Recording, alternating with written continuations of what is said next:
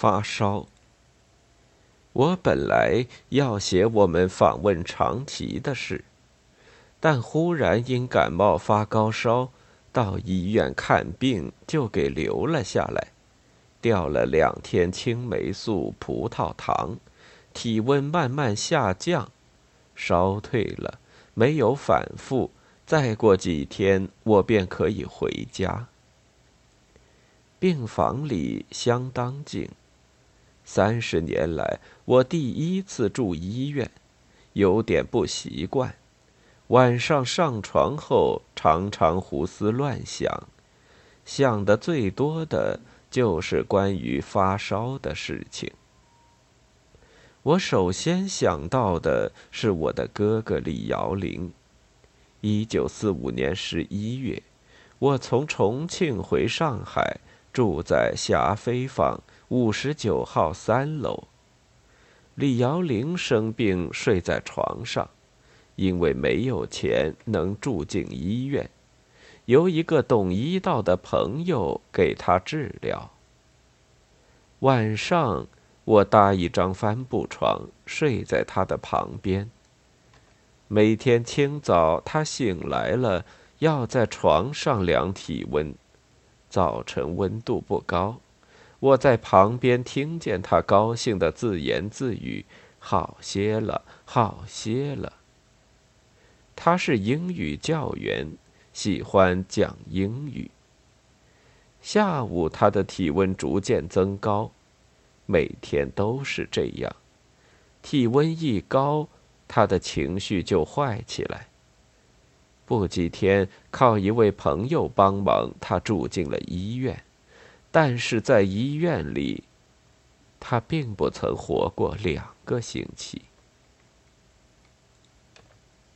其次，我想到亡妻萧山。一九七二年六月初，我从奉贤县武器干校回家度假，发现萧山病倒在床，不知道他患什么病，不是查不出。是不给查。当时是四人帮横行的时代，看门诊的医生不一定懂医。一个普通老百姓，还不说牛鬼的臭婆娘，发烧在三十九度以上，到医院挂急诊或者开点药就给打发走了，或者待在观察室吊盐水针，过半天回家。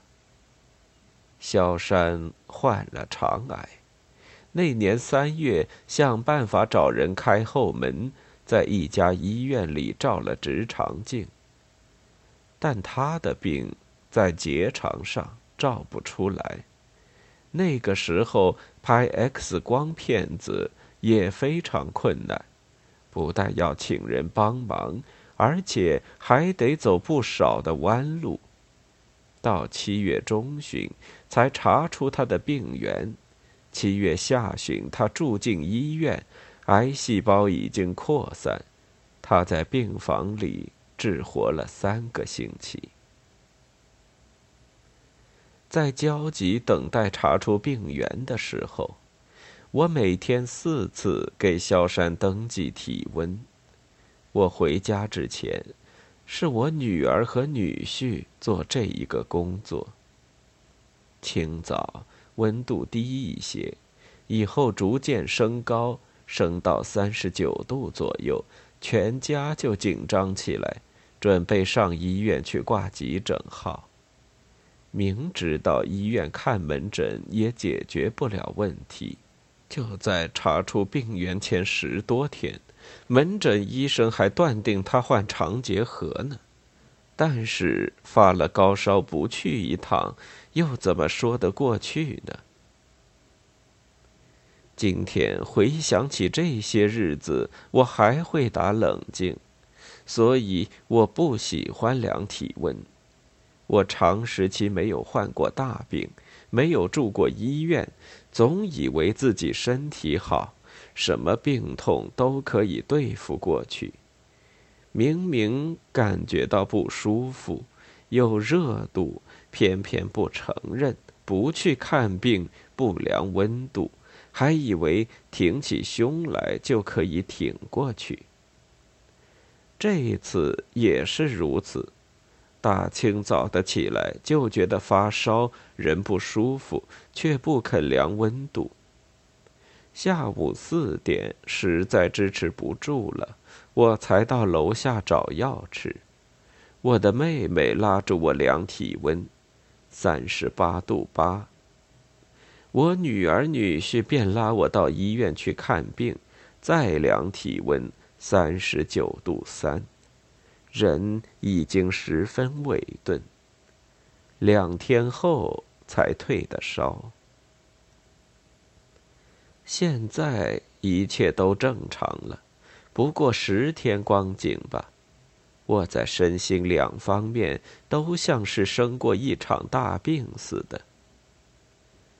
在病床上总结这次退烧的经验，我不能不感谢我的妹妹和女儿，他们怀疑我生病，拉我去看病，似乎有意跟我过不去。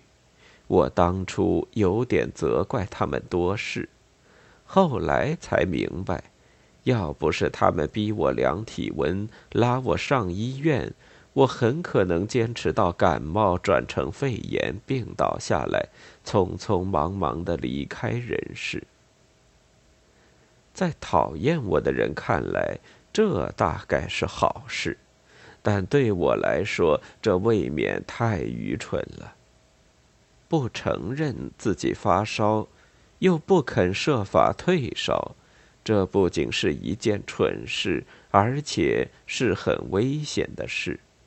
今后我绝不再干这种事情，也劝告我的朋友们不要干这种事情。七月十一日。